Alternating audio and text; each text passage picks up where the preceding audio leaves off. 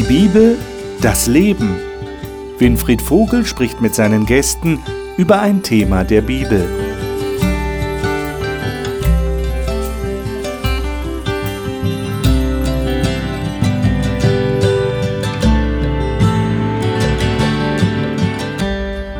Willkommen zu dieser Sendung hier in der Talkrunde über die Bibel.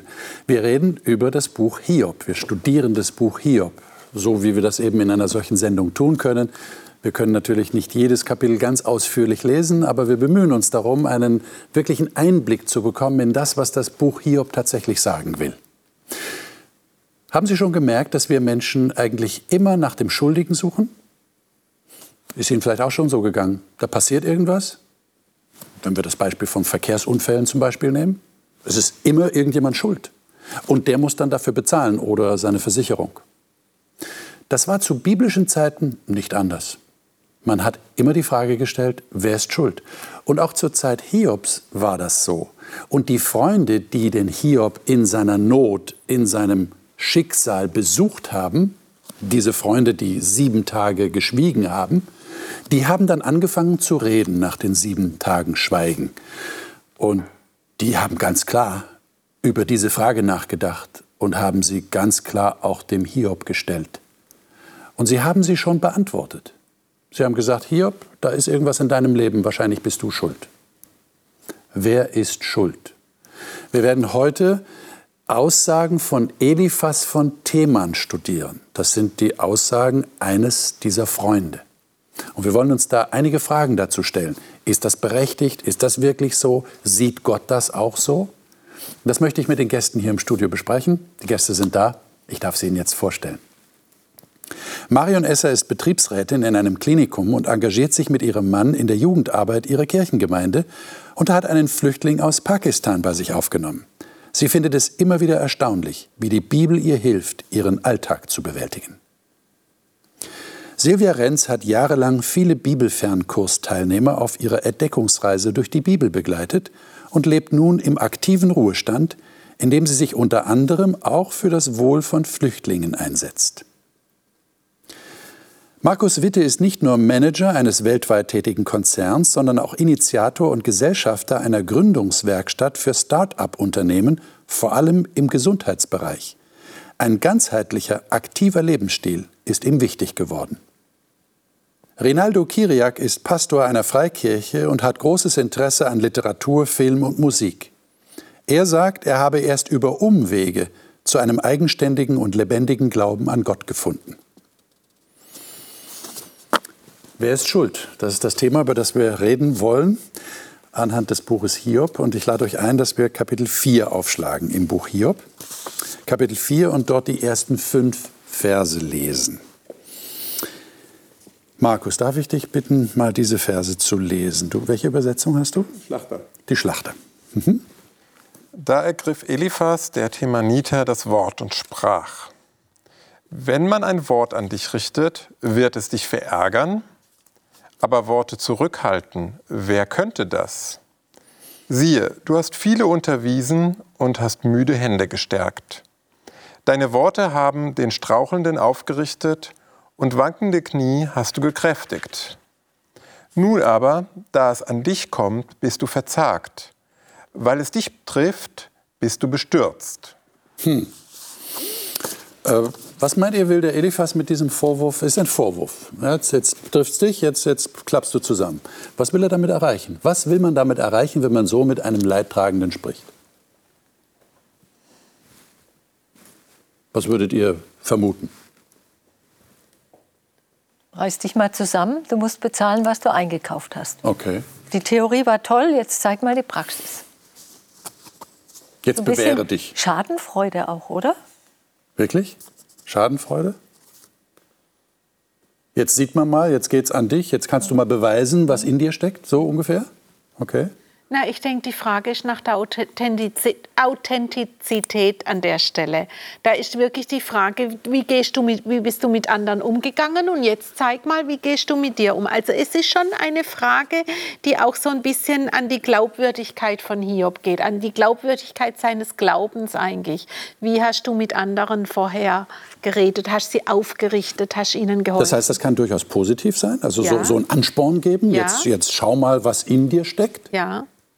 Aber ich würde schon sagen, dass er eigentlich die Frage nach der Motivation stellt, weil man kann ja auch aus Eigennutz, Egoismus gut sein, ja?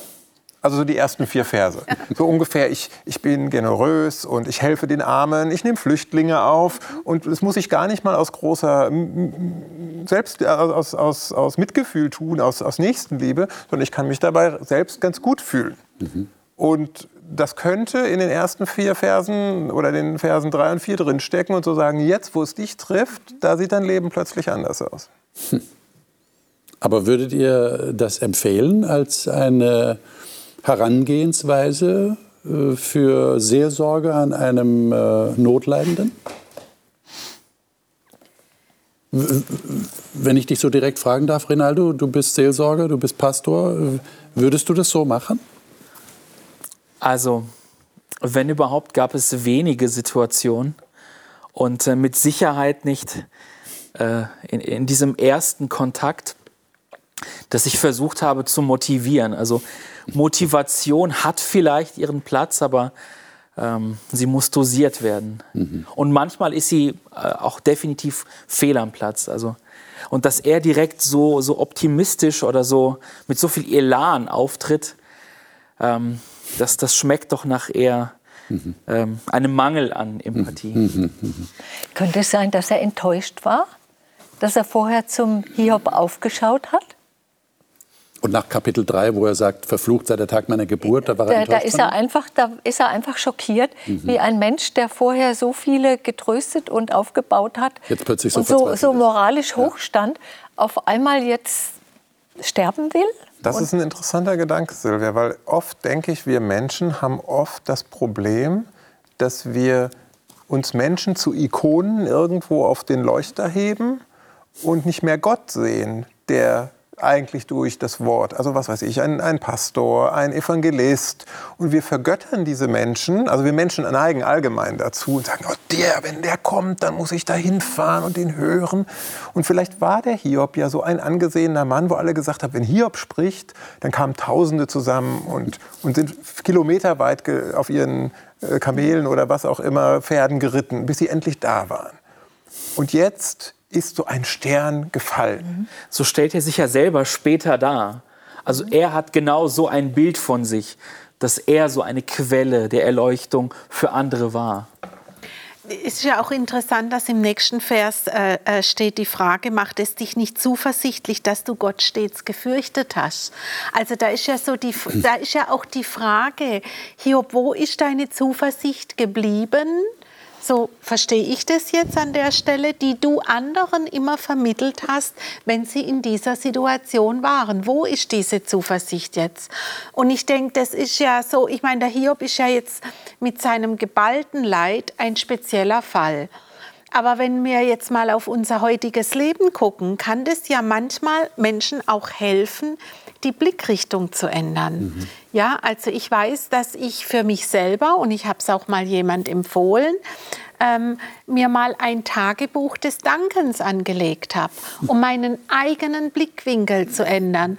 Und das also das jetzt nur als Beispiel, auch mal dem anderen zu sagen, Mensch, änder doch mal deine Blickrichtung, guck mal woanders hin. Ähm, das kann eine Hilfe sein. Man muss allerdings sehr sensibel damit umgehen, wann sage ich ja. das, zu welchem Zeitpunkt und was sage ich da. Mir kommt gerade noch ein Gedanke, könnte es sein, dass der Eliphas plötzlich Angst hatte? Dass er dachte, wenn einer, der vorher so gut drauf war und andere so gestärkt hat, wenn so einer fällt, ist es dann überhaupt glaubwürdig, ja. dass, dass diese Sachen, äh, dass er Angst vor Zweifel hat? Angst vor, dass sein Glaubensgebäude erschüttert ja. werden könnte und deswegen dann so nachschiebt. Das ja, das ist auch die Gefahr ich, bei denen, nicht? die so andere zu Ikonen hochstilisieren, dass glaub, sie dann das passiert, selber Probleme Genau, kriegen. das passiert bei uns Menschen sehr oft. Wir sind ja. uns vielleicht der Angst nicht bewusst, dass wir eine mhm. Situation oder einen Mensch, der sich verändert, Veränderungen als bedrohlich empfinden und um die dann abzuwehren, projizieren wir dann irgendetwas auf den anderen und machen dadurch seine Situation noch umso schlimmer. Ja, ja und auch der Gedanke, wenn der schon nicht das mhm. schafft, wie soll ich das dann ja, schaffen? Ja, ja, dann bin ich ja noch, noch ein kleineres Licht. Gehen wir mal weiter im Kapitel 4 und lesen die Verse 17 bis 19. Äh, Rinaldo, darf ich dich bitten, mal diese äh, drei Verse zu lesen? Sollte ein Mensch gerechter sein als Gott? Oder ein Mann reiner als sein Schöpfer? Siehe, selbst seinen Knechten vertraut er nicht, und seinen Engeln legt er Irrtum zur Last. Wie viel mehr denen, die in Lehmhäusern wohnen und deren Grund im Staub ist. Wie Motten werden sie zertreten. Hm. Also der Eliphas hat ja sicherlich, wie, wie jeder Mensch, denke ich, ein Gottesbild gehabt. Was für ein Gottesbild hatte dieser Mann? Was, was lest ihr da aus diesen Worten?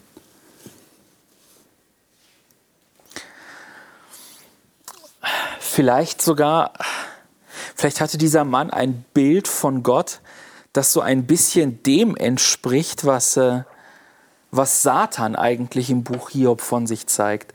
Satan tritt ja als jemand auf, der Fehler sieht und benennt und jetzt wird das plötzlich über Gott gesagt. Also auch Gott ist jemand, der dich scannt und der jeden scannt und auch bei jedem dann fündig wird. Also die beiden unterscheiden sich an der Stelle eigentlich kaum noch, Gott und Satan. Wenn, äh, wenn dieser Mann recht hätte. Ja, ja, okay. Auf der anderen Seite, diese, dieser eine Satz, den kann ich auch nur unterstreichen. Mir hilft es manchmal, wenn ich denke, wie kann Gott sowas zulassen? Ja, wenn so dieser Gedanke durch meinen Kopf schießt und dann denke ich, okay, wenn ich sowas frage, dann setze ich mich in dem Moment über Gott und versuche Gottes Handeln zu beurteilen oder zu verurteilen, zu sagen, Gott, hier warst du aber ungerecht, hier bist du aber lieblos. Und mir klar zu machen, dass mir das eigentlich nicht zusteht, das hilft mir in der Situation, dass ich sage, ich fahre mich mal runter. Es kann nicht ein Mensch gerechter oder liebevoller sein als Gott. Und da ist auch ein Trost drin. Mhm. Wenn Gott die Liebe erfunden hat, dann ist er der liebevollste. Und dann kann ich nicht liebevoller argumentieren als er. Das Aber bei Eliphas klingt es eher wie ein Vorwurf, nicht? Hm, schon, also äh, schon. so Hiob meinst du, du bist gerechter als Gott, du kannst jetzt Gott alle möglichen Fragen stellen. Hm. Und die Fragen lassen ja so durchklingen, du hast ein Problem mit Gott und du willst vielleicht klüger sein als er, deshalb stellst du ihm diese Warum-Fragen. Also da klingt es eher wie ein Vorwurf. Fühl dich nicht gerechter als Gott. Also für mich klingt so ein bisschen ähm, ähm, das, was wir vorhin auch ausgeführt haben, so, was warst du denn vorher für einer? Du standest in der Sonne, du warst einer der Gerechten. Mhm. Und es ist so ein bisschen wie, jetzt siehst du auch mal, du gehörst auch nicht zu den Gerechten. Du hast auch deine Fehler offensichtlich. Wie kannst du dir einbilden, dass du äh, mit Gott auf einer Stufe stehst? Und das war, das, äh, also da kommt schon so ein bisschen bei mir wenn ich den Text lese, rüber, dass da vielleicht vorher auch manchmal Neid ein bisschen da war über Hiobs Verhältnis zu Gott oder wie Hiob dastand und so ein bisschen jetzt kommt, die, jetzt zeigt sich endlich, dass bei dir auch was nicht stimmt. Hm.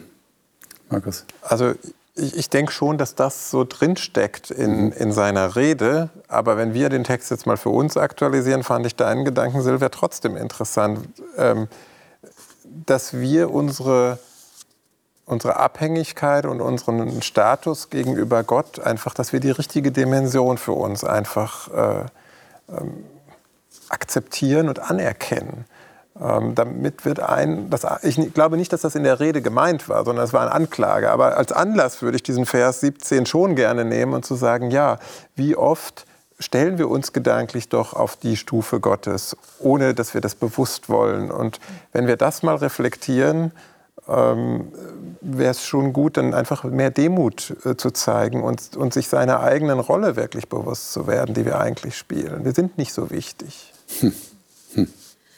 Ja, da ist ja auch, wenn wir den Text aus dem Neuen Testament äh, nehmen, richtet nicht auf, dass ihr nicht gerichtet werdet. Ja, also der, der spielt ja in diesen Gedanken rein, den du da gerade formuliert hast. Ne? Wie oft machen wir uns selber zum Maßstab dessen, wo wir denken, das ist richtig, so müssen die Menschen leben, so muss Glaube aussehen, so, muss, so sieht die richtige Religion aus. Wie schnell machen wir uns zum Maßstab?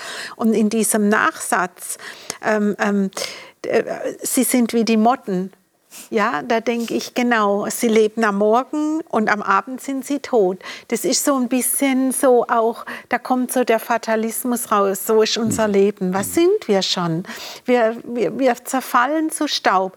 Und trotzdem steckt ja da drin auch, Mensch, obwohl wir so sind und auch so viel auf der Erde wie Motten, liebt Gott uns so, dass er sich um der Einzelne kümmert. Das ist, also es hat für mich so beides. Das eine, diese, dieser, diese Frustration, die da erkennbar ist, aber auch dieses, wenn man darüber nachdenkt, dieses Tolle, dass Gott sich um eine Motte kümmert. Jetzt haben wir einen, äh, äh, drei Verse sind wir übergangen. Die, die wollte ich eigentlich noch gelesen haben, weil die sehr wichtig sind für die Frage, die wir eigentlich als Thema haben, wer ist schuld? Das sind die Verse 6 bis 8. Äh, ich lese dir mal vor. Ist nicht deine Gottesfurcht, deine Zuversicht, die Vollkommenheit deiner Wege, deine Hoffnung? Und jetzt kommt's. Bedenke doch, wer ist je als Unschuldiger umgekommen und wo sind Rechtschaffene vertilgt worden? So wie ich es gesehen habe, die Unheil pflügen und Mühsal säen, die ernten es. Da steckt ja ganz klar die Idee dahinter vom Eliphas, Hiob, das hast du dir selber zuzuschreiben, was dir jetzt passiert. Und meine Frage, die mir da gekommen ist, ist die, warum sind wir Menschen immer so schnell bei der Hand, äh, Leid als Folge von Sünde und Schuld zu sehen? Also ich erlebe das immer wieder, dass Menschen dieser Meinung sind. Also das hat Gott mir geschickt, äh, damit straft mich Gott, äh, damit will Gott mir etwas sagen, weil ich mich da nicht richtig verhalten habe oder was auch immer es sein mag. Das ist jetzt meine Strafe. Warum ist das so? Das ist einfach eine Erleichterung, diesen quälenden Widerspruch nicht ertragen zu müssen. Dass ein liebevoller Gott Leid zulässt, das löst sich doch ganz einfach auf, wenn du sagst, selbst dran schuld, hast dir selber eingebrockt. Weil ich habe jetzt nur drei Möglichkeiten. Entweder Gott ist schuld oder ich bin selber schuld oder noch ein anderer ist schuld das schafft im Moment eine, ich würde mal sagen, eine Fake-Erleichterung. Es ist keine echte Lösung des Problems, aber es ist wie eine Narkose, jemandem die Schuld zuschieben zu können. Wo es ja tatsächlich stimmt, dass ich auch selbstverschuldetes Leid auf mich bringen kann, Absolut. wenn ich mich falsch verhalte, wenn ich, wenn ich etwas mache, was nicht gut ist, was ich vielleicht auch von vornherein weiß, dann muss ich die Folgen tragen. Das, glaube ich, ist für oder, jeden oder klar. Ein anderer. Oder ja, ein anderer. Ein anderer ja. äh, hat mich umgenagelt genau. und der ist schuld. Aber die Frage, die ja immer wieder aufkommt, auch bei Christen, ist doch die, ist das nicht Gott, der mich jetzt straft?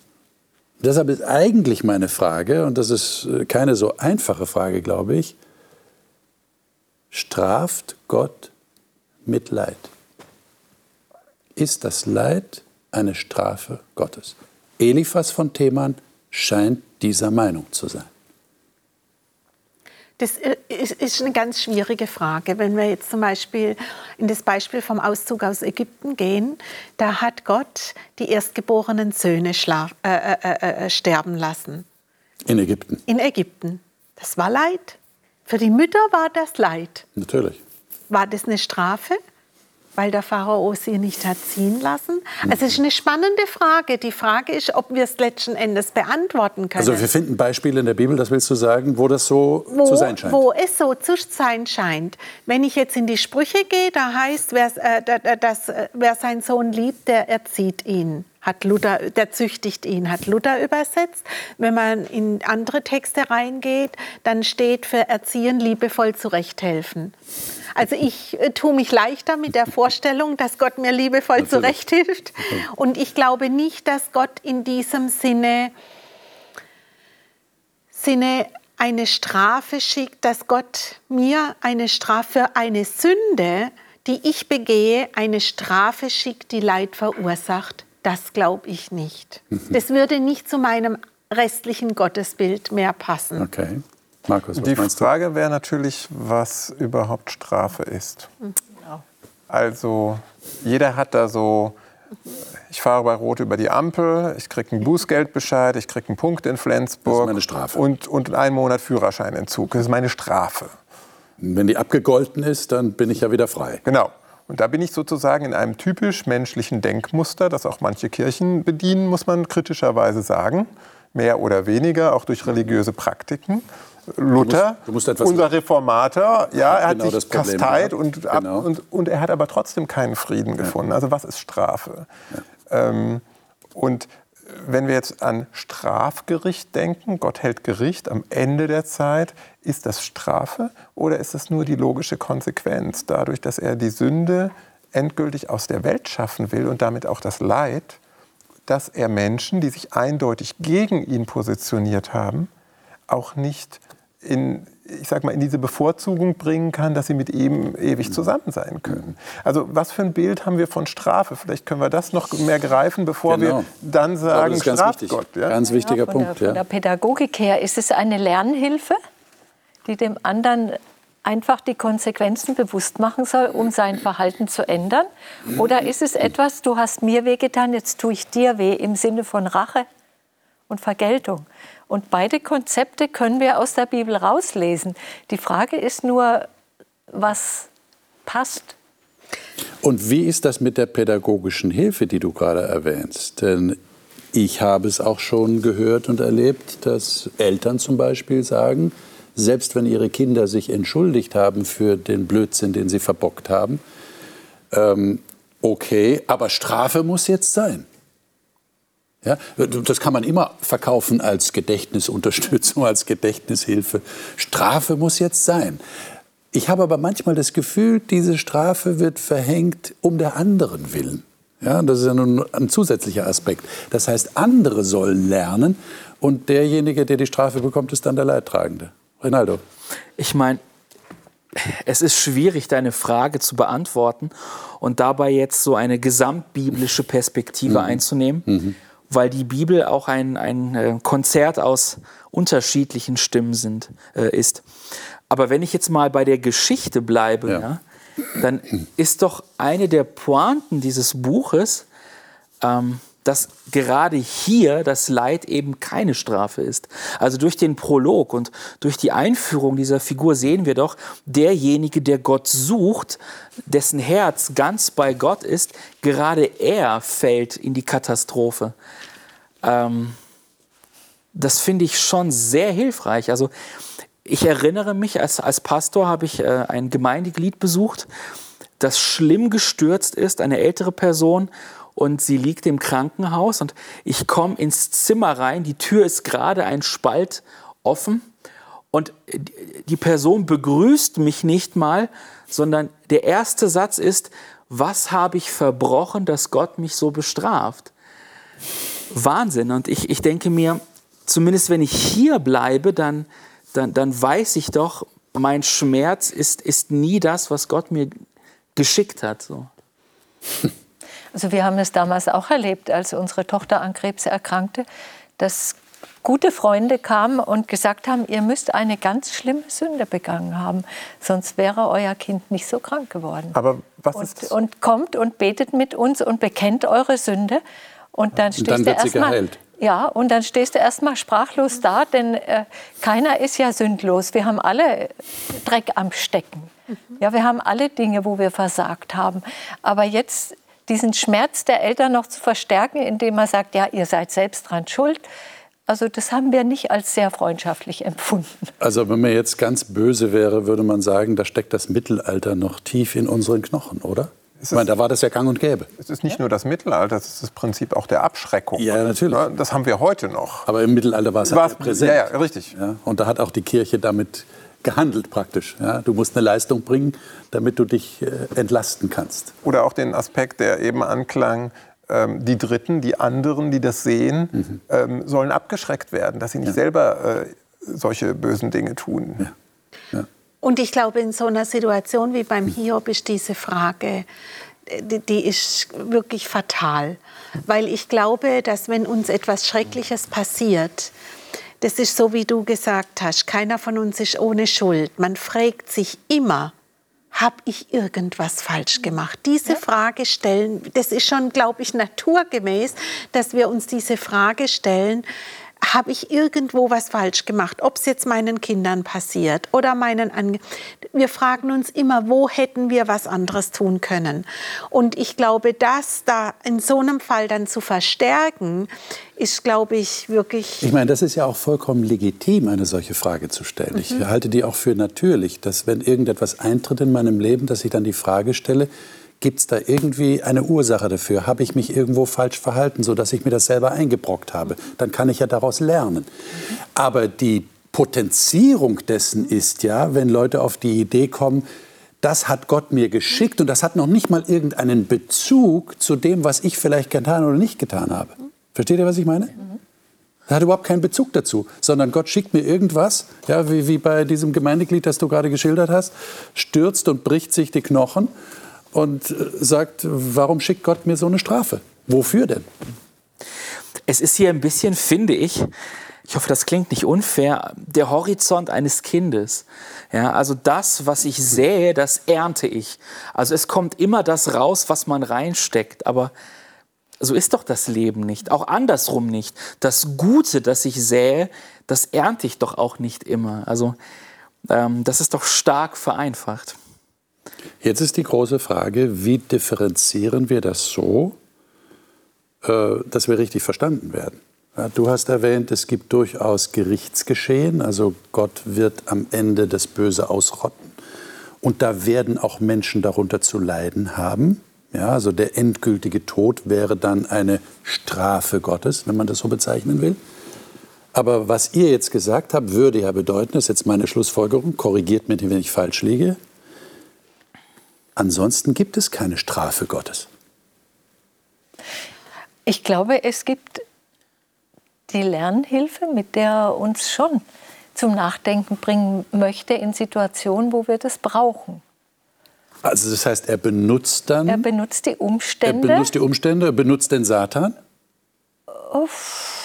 Das wäre jetzt zu weit gegangen, ich oder? würde sagen Ursache und Wirkung. Okay. Ursache und Wirkung. Wir, wir lassen das auch zu bei unseren Kindern, damit sie lernen. Ja, der, der Griff auf die heiße Herdplatte. Man hat gewarnt, man hat gesagt, Vorsicht heißt, das Kind fasst trotzdem drauf, aber ich würde nie die Hand des Kindes nehmen und sagen, komm, jetzt fass da drauf. Ja, eben. Und deshalb kann ich doch nicht sagen, Gott schickt das jetzt als Strafe. Er schickt es nicht. Das nein. ist ja der Punkt. Er, er gebraucht diese Gesetzmäßigkeiten von Ursache und Wirkung. Er setzt sie manchmal außer Kraft, um uns zu retten, aber nicht immer. Und warum er das nicht immer tut, das ist die Frage, die uns dann umtreibt. Ja, und gut, er sagt, bewahrt uns warum nicht- hat er mich nicht Ja. beschützt, dass ich mir jetzt den Oberschenkel halte? Das ist ja richtig. Er bewahrt uns nicht vor den Konsequenzen unseres Handelns. Das ist völlig klar. Die Folgen müssen wir tragen. Ja. Aber mir geht es um die Frage, ist das eine Strafe Gottes, die er bewusst geschickt hat? Also beim Volk Israel. Da müssen wir doch differenzieren. Ne, Gehen wir mal auch im Alten Testament in die Geschichte Israels. Das Exil in Babylon, Gefangenschaft. Mhm. War das jetzt eine Strafe oder war das heilsam? War das ein heilsamer Schock? Das war die Folge ihrer Dickköpfigkeit. Aber trotzdem hat Gott es in Segen verwandelt. Ja, aber Und Gott hat es angekündigt, hat gesagt, Ja. wenn, dann wird das passieren. Genau, und das ist, das finde ich ganz wichtig. Gott hat es angekündigt. Und dann ist die Frage, ist es eine Strafe oder ist es eine Konsequenz? Denn Gott hat ihnen immer die Wahl gelassen. Er hat ihnen angekündigt und er hat es ihnen immer lange vorher gesagt. Und das möchte, da möchte ich auch noch mal auf das Gericht zurückkommen, weil das finde ich an der Stelle wichtig. Auch das Gericht ist letzten Endes eine Konsequenz. Denn Gott sagt uns heute schon, der Sünde sollt ist der Tod. Und Gott sagt uns heute schon, ihr habt die Wahl zwischen Leben und Tod. Aber ihr müsst euch entscheiden. Es ist eure Entscheidung, wofür ihr euch, wofür ihr euch entscheidet. Und das ist das, ich meine, ich kann bei Rot über die Ampel fahren und sagen, ja, das habe ich nicht gewusst, dass ich jetzt dafür vier Wochen den Führerschein wegkriege. Ich kriege ihn trotzdem weg es ist eine bekannte Folge meines Tuns. Da kann ich doch nicht sagen, das ist jetzt die Strafe. Und wieso werde ich bestraft, weil ich jetzt bei Rot über die Ampel fahre? Das wäre das Gleiche. Also ich denke, das ist eine Konsequenz. Das macht für mich einen riesen Unterschied.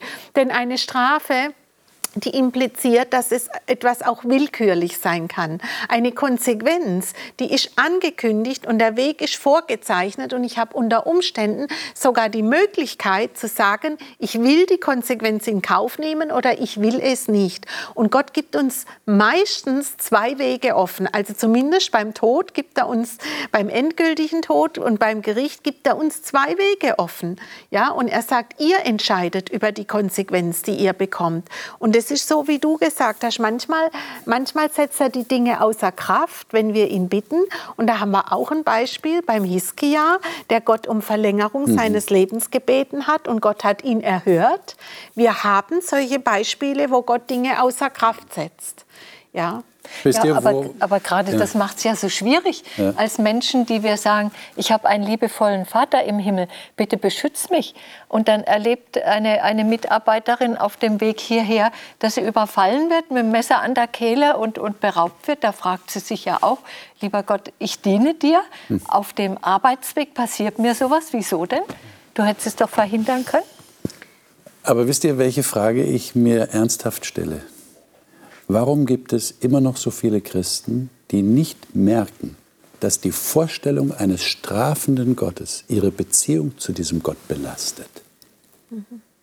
Denn ist uns das nicht allen klar, dass eine Beziehung, sagen wir mal, zwischen Kindern und Eltern belastet ist, wenn die Kinder den Eindruck haben, meine Eltern überlegen sich nur die ganze Zeit, wie sie mich bestrafen können oder erziehen können, ja, mit Gedächtnishilfen, pädagogischen Gedächtnishilfen. Und was, wofür ich sorgen muss, ist brav sein. Ich muss alles richtig machen, damit ja nichts passiert. Versteht ihr? Das belastet doch eine Beziehung. Da ist ja nicht wirklich Vertrauen da. Und da frage ich mich ernsthaft, warum das Christen so schwer fällt, davon wegzukommen, einen strafenden Gott zu sehen, der äh, jederzeit mir irgendwas schicken kann, weil ich irgendwas falsch gemacht habe. Vielleicht kennen Sie Gott nicht. Das wäre eine Möglichkeit. Das wäre fatal, wäre wär, wär, wär dramatisch, aber vielleicht ist das der Grund. Aber ich habe den Eindruck, viele wollen damit leben. Das ist so ihr Fadenkreuz, ihr Koordinatenkreuz, in dem sie sich bewegen können. Naja, manche, manche gläubigen Menschen können ja auch nicht äh, mit einem Weltbild leben, in dem schlimme Dinge einfach passieren. Also das Böse muss, muss aufgewertet werden und, es muss äh, verortet werden und muss sinnvoll sein. Ja, es muss veredelt werden, aber ähm, ich selbst könnte so nicht leben. Ja? Also dass Unfälle passieren, dass, dass Katastrophen passieren, ist, glaube ich, systemimmanent, gehört dazu und, und muss nicht veredelt werden und darf auch nicht veredelt werden. Mhm. Mhm. Das wird, glaube ich, so dem Gott Hiobs gerechter. Ja, ja, ja. Also ich glaube, das kommt ein Stück weit auch daher, dass wir uns auch danach sehnen, dass es Strafe gibt. Gerechtigkeitsempfinden. Also, genau, ja. das ist unser Gerechtigkeitsempfinden. Und wenn ich etwas, jemand sehr Böses sehe oder wenn ich sehe, dass etwas Böses in der Welt passiert, dann wünsche ich mir ja auch manchmal, dass Gott eingreift und jetzt mal draufhaut und sagt, hier ist Schluss und hier ja. geht es nicht weiter. Und da, da, da, verschwimmen halt auch die, die, die Empfindungen, was der eine für böse oder wo seine Gerechtigkeitsempfinden da ist, das ist beim anderen vielleicht an einer ganz anderen Stelle. Aber wir wünschen uns schon, dass, ne, dass es eine Grenze gibt als Menschen, wo klar ist, das ist böse und das ist gut, dass wir eine Richtschnur haben und dass dann auch das Gute belohnt und das Böse bestraft wird. Das ist, glaube ich, unser Grundempfinden. Das ist das, was du vorhin sagtest, diese starke Vereinfachung. Ja, es ist schön, passt alles da in mein Klischee und ich kann es kontrollieren. Wenn ich brav bin, geht es mir immer mhm. gut. Ja. ja. Gut, das, das wird natürlich auch in vielen Passagen der Bibel unterstützt. Wenn man das Motiv von Segen und Fluch studiert, dann kann man den Eindruck bekommen, es ist so ein sehr vereinfachtes Kausalgebäude.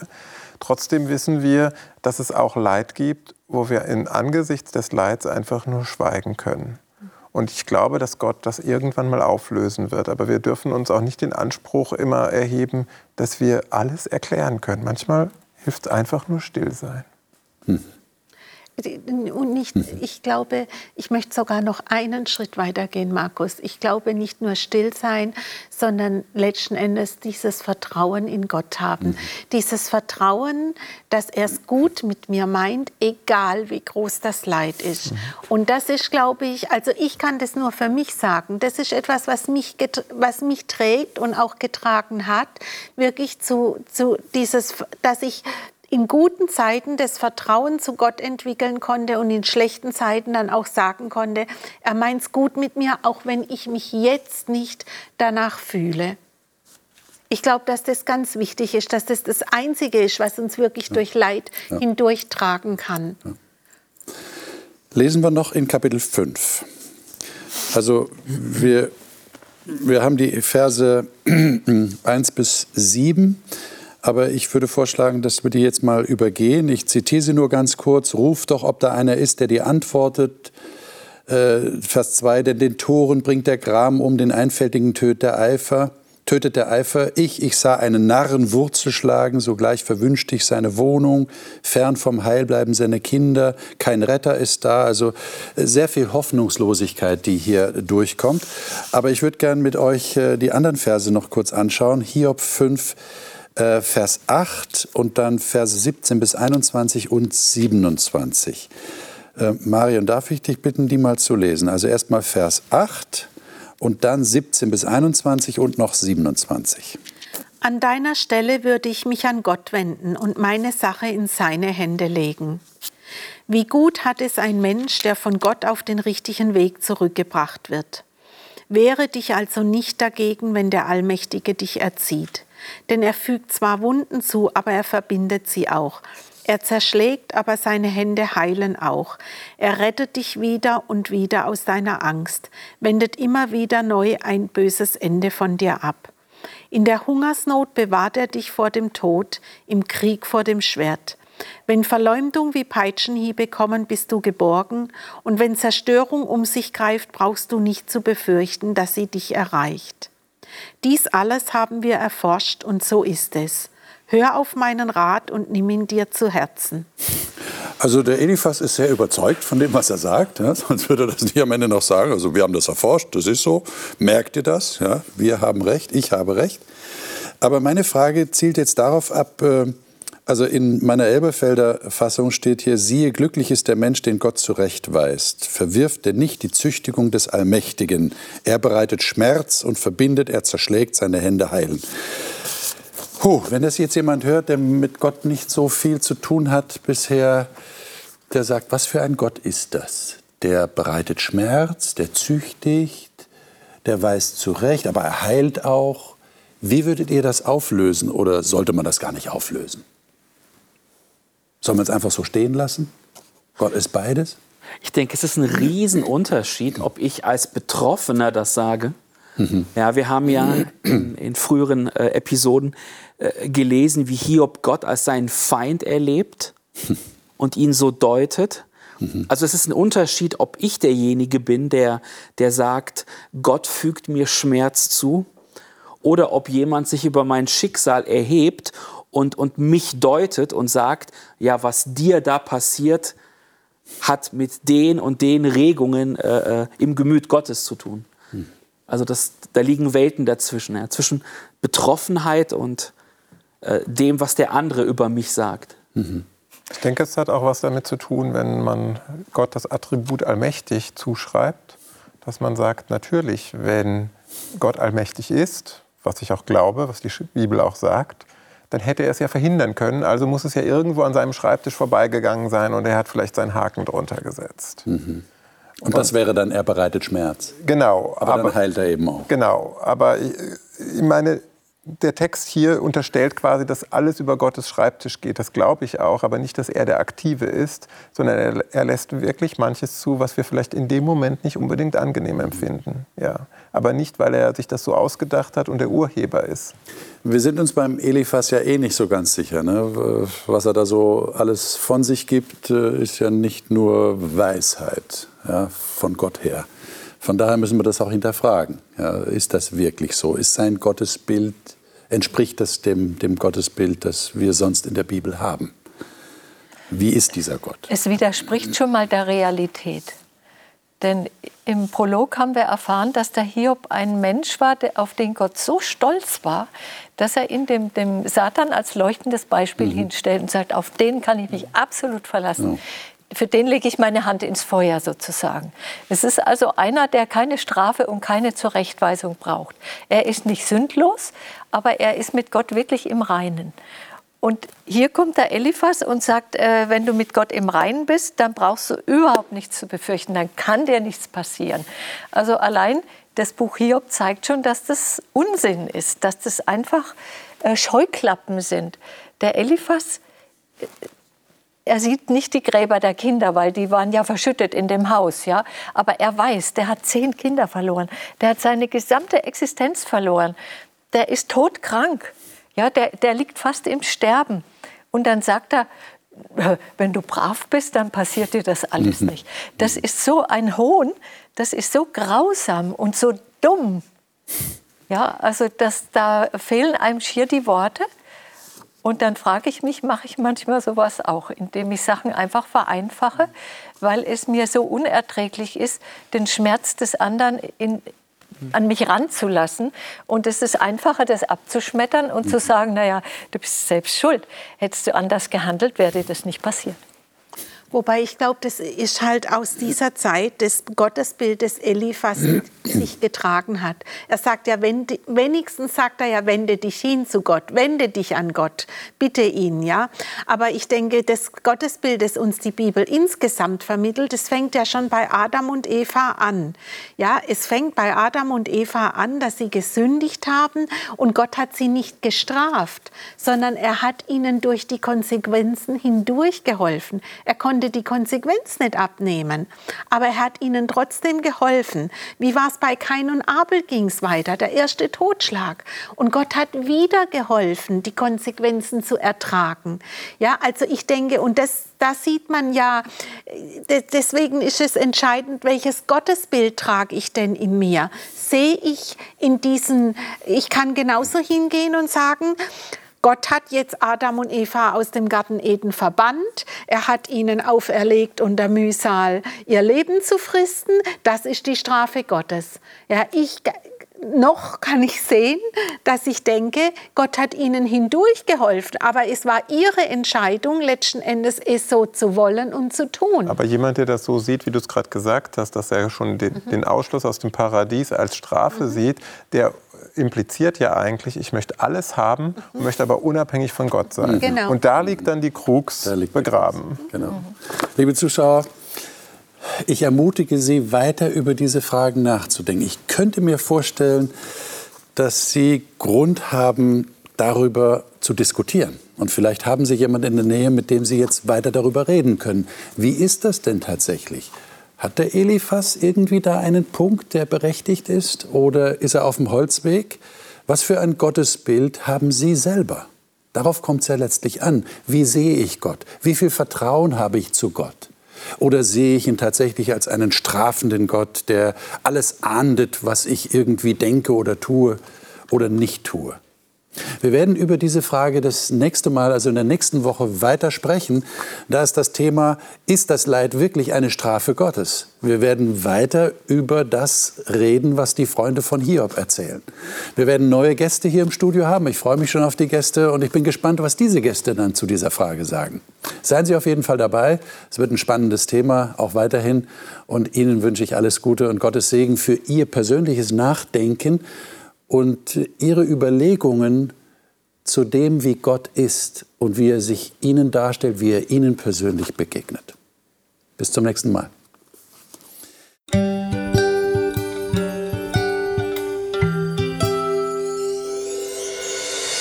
Sie hörten auf Hope Channel Radio die Bibel, das Leben mit Winfried Vogel und seiner Gesprächsrunde.